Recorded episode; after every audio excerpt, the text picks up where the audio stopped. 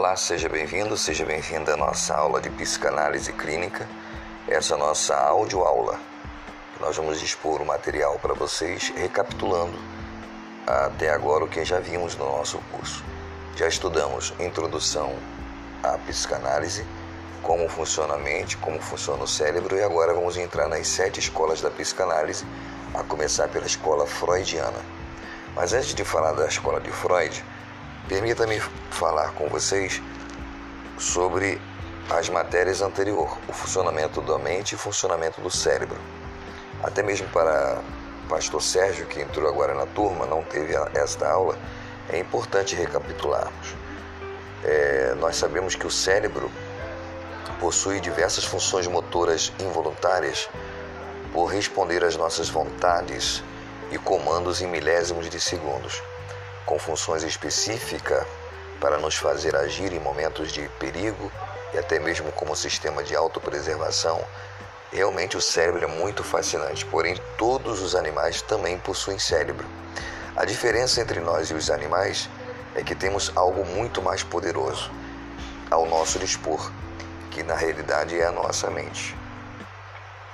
A mente é responsável pelos pensamentos, capaz de controlar a forma como reagimos às experiências que vivenciamos, até mesmo o funcionamento do nosso corpo. O cérebro é a parte física e a mente é a parte abstrata, a parte subjetiva. Enquanto o cérebro cuida do perfeito funcionamento do corpo, dos sinais elétricos, da resposta emocional, quando pensamos em algo que nos gera emoção, a mente é responsável por gerar o pensamento que motivou o cérebro a iniciar o seu trabalho. A mente cria o pensamento e o cérebro cria a imagem que gera o sentimento que leva à ação. Lembra que eu falei com vocês que tudo que nós pensamos está relacionado a algum tipo de imagem? A mente cria o estímulo e o cérebro aciona esse estímulo. Já ocorreu com você, tenho certeza de você sentir um leve desconforto na cabeça e logo pensar, vou ficar com dor de cabeça. E em questão de minutos, você efetivamente está com dor de cabeça. Não pense que você é bidou, adivinhou né, que teria dor de cabeça. Você estimulou o desenvolvimento da dor de cabeça com o pensamento afirmativo que você teve. Isso é uma questão até mesmo bíblica. Assim como nós imaginamos em nossa alma, assim nós somos. A mente é a fonte criadora da nossa vida, pois nela que estão gravadas nossas crenças, medos, fobias e etc. Nossa possibilidade e incapacidade residem todas juntas em nossa mente final. Se em sua mente você acha que consegue, fará tudo o que for possível, tentará o impossível a fim de alcançar aquele objetivo. Se achar que não consegue, sequer você vai tentar. Então isso é uma realidade. Existe até uma psicologia nova em voga, até um curso em separado que muitos estão fazendo, muitas escolas estão promovendo, que é a chamada de psicologia positiva. Não sei se vocês já ouviram falar sobre isso. A psicologia positiva afirma de que pensamentos positivos levam ao crescimento e levam ao desenvolvimento, enquanto pensamentos negativos levam você à deterioração. Então é importante nós pensarmos sobre isso e refletirmos o poder que há nesta junção entre mente e cérebro. Quando falamos em desenvolvimento pessoal ou profissional, o foco do trabalho não é o cérebro. O ponto a se trabalhar é a mente, pois de nada adiantará agregar mais conhecimento se sua mente não estiver pronta para receber mais conteúdo. Estudar, treinar habilidades, aprofundar em conhecimentos milenares é simples. Absorver tudo isso em sua mente e aplicá-los em sua vida requer muito mais esforço e dedicação.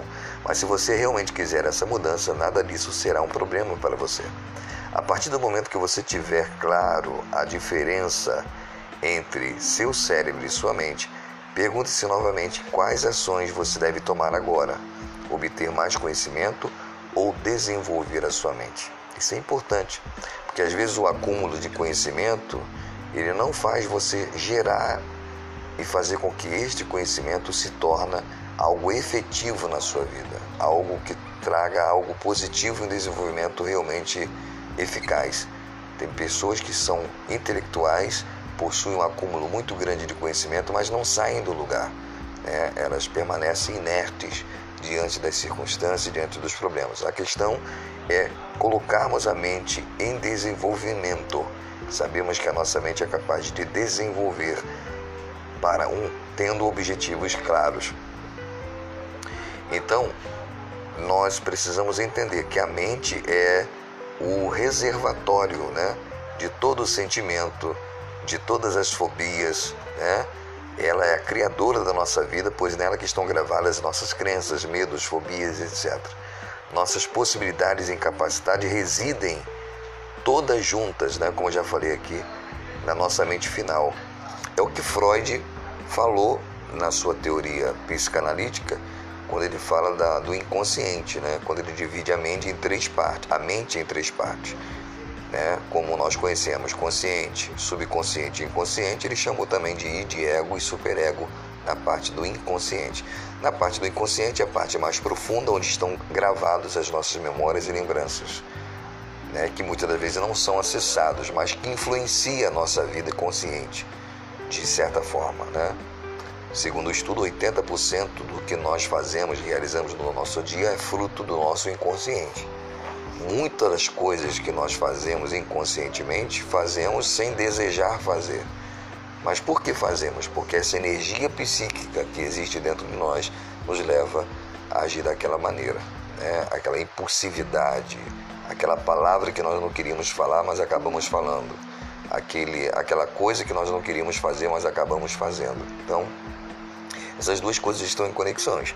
Então, enquanto a mente está subjetiva, a, o cérebro é a parte biológica que vai liberar os hormônios, que vai liberar todas as energias e fazer com que o nosso corpo funcione, né? Para o bem ou para o mal, dependendo de como a nossa mente está.